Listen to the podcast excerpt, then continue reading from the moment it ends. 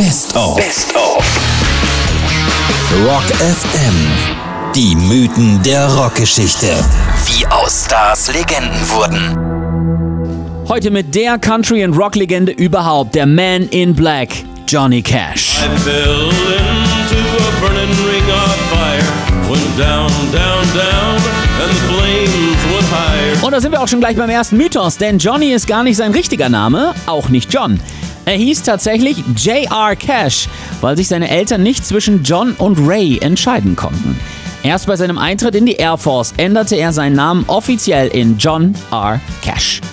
Aber wir greifen vor, denn die erste wirklich lebensverändernde Geschichte ereignete sich, als er erst zwölf Jahre alt war.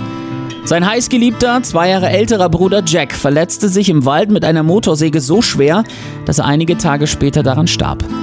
Johnny saß in der Zeit durchgängig an seinem Bett und als der Bruder dann starb, nahm er sich eine Schaufel und half dabei, das Grab für Jack auszuheben.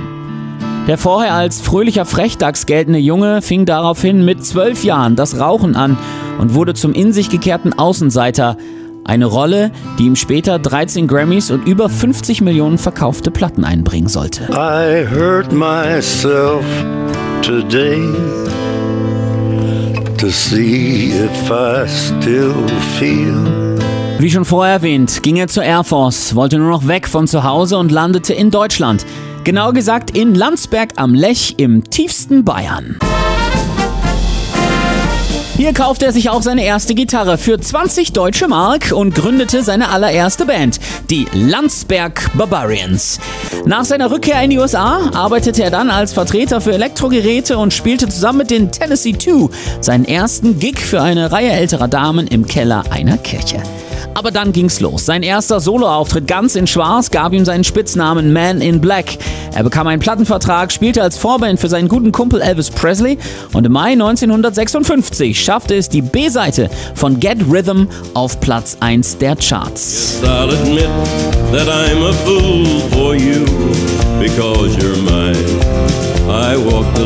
Und diese Nummer hören wir uns jetzt an und danach gibt's Teil 2 der Mythen rund um Johnny Cash, seinen massiven Drogenmissbrauch und wir klären, ob es wirklich stimmt, dass er seinen größten Erfolg gar nicht selbst geschrieben hat. Aber erstmal gibt's eine erste Nummer 1. Hier ist J.R. Cash mit Walk the Line.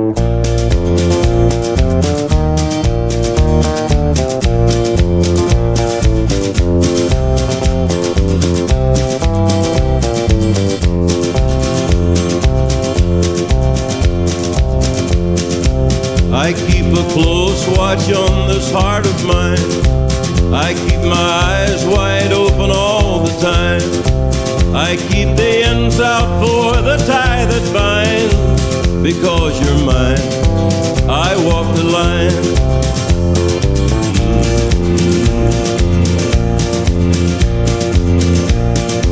I find it very, very easy to be true.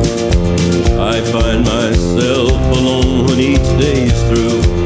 Yes, I'll admit that I'm a fool for you because you're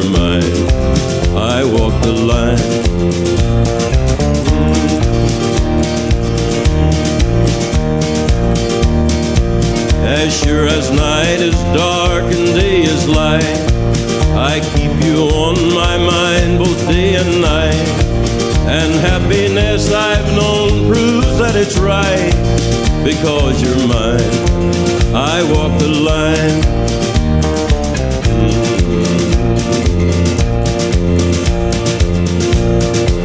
You've got a way keep me on your side.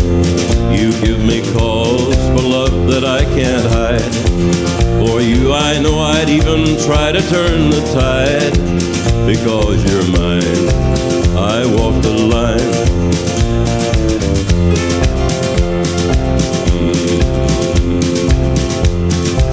I keep a close watch on this heart of mine. I keep my eyes wide open all the time. I keep the ends out for the tie that binds. Because you're mine, I walk the line. Because you're mine.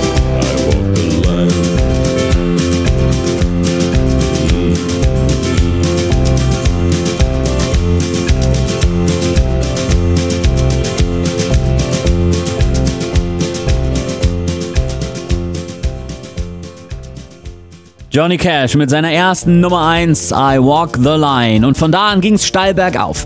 Er wurde zum absoluten amerikanischen Superstar und brachte 1963 mit Ring of Fire seinen größten Erfolg raus. Aber der war gar nicht von ihm. Es war ein Cover von Anita Carter, der Schwester seiner späteren Frau June.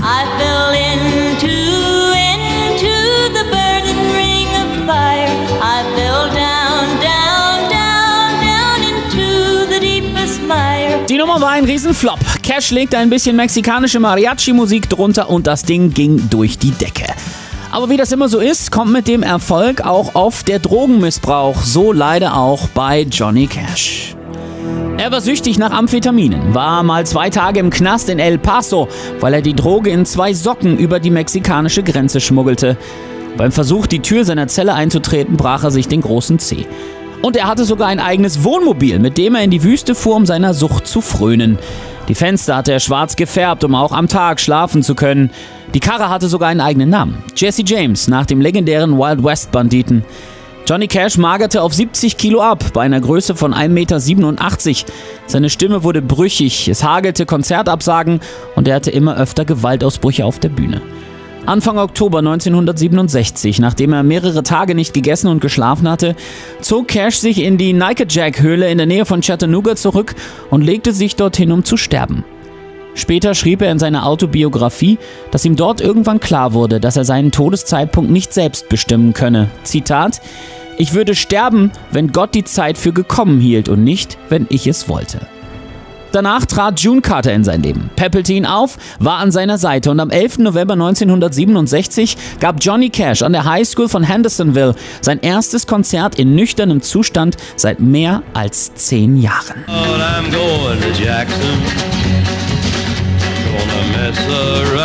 Danach bleibt er erfolgreich, als Sänger, aber auch als Schauspieler. Er spielt an der Seite von Kirk Douglas in A Gunfight. Er verkörpert den Abolitionisten John Brown in Fackeln im Sturm und hat Gastrollen in Unsere kleine Farm, Columbo und Dr. Quinn, Ärztin aus Leidenschaft. Musikalisch wird es in den 80er und 90er Jahren dann eher ruhig um den Man in Black, bis 1994 Rick Rubin in sein Leben tritt. Der Star-Produzent macht ein neues Label auf und will Johnny Cash als Star dabei haben.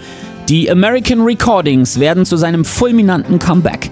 Vier Alben zu seinen Lebzeiten mit eigenen, aber vor allem mit grandiosen Coversongs bringen ihm nochmal Top-Chart-Platzierungen bis ein Jahr vor seinem Tod. But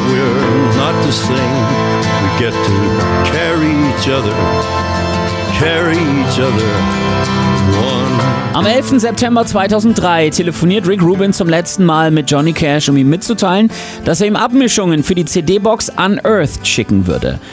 Cash konnte sie aber nicht mehr hören. Er starb am nächsten Tag im Alter von 71 Jahren, nicht mal vier Monate nach dem Tod seiner geliebten Frau June Carter im Baptist Hospital in Nashville, Tennessee, an Lungenversagen. Hier ist der Man in Black. Hier ist JR, genannt Johnny Cash, mit einem seiner letzten ganz großen Hits vom American Recordings 3, Solitary Man. Hier ist seine bezaubernde Version von U2's One.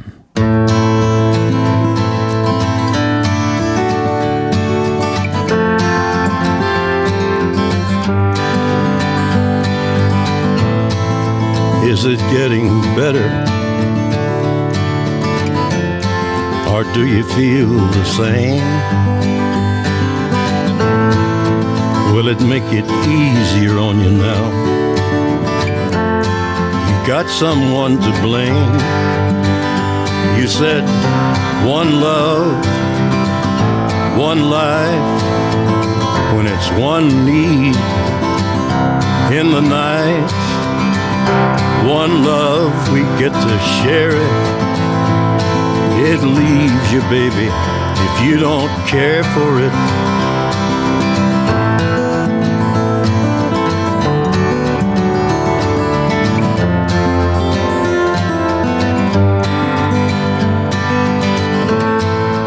Did I disappoint you? Or leave a bad taste in your mouth? You act like you never had love. And you want me to go without? Well, it's too late tonight. to drag the past out into the light. We're one, but we're not the same. We get to carry each other, carry each other one.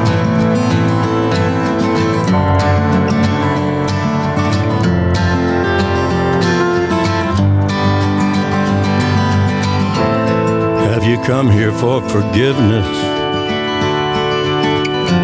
Have you come to raise the dead? Have you come here to play Jesus? To the lepers in your head? Did I ask too much? More than a lot?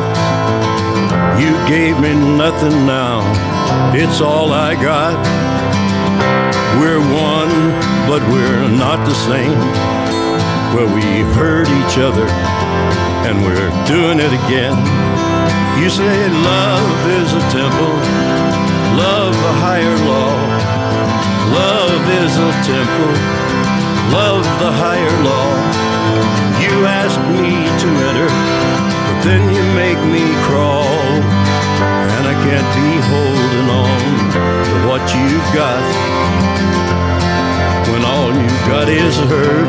One love, one blood, one life. You've got to do what you should.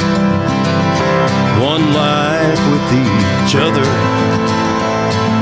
sisters, brothers. One we're not the same. We get to carry each other carry each other one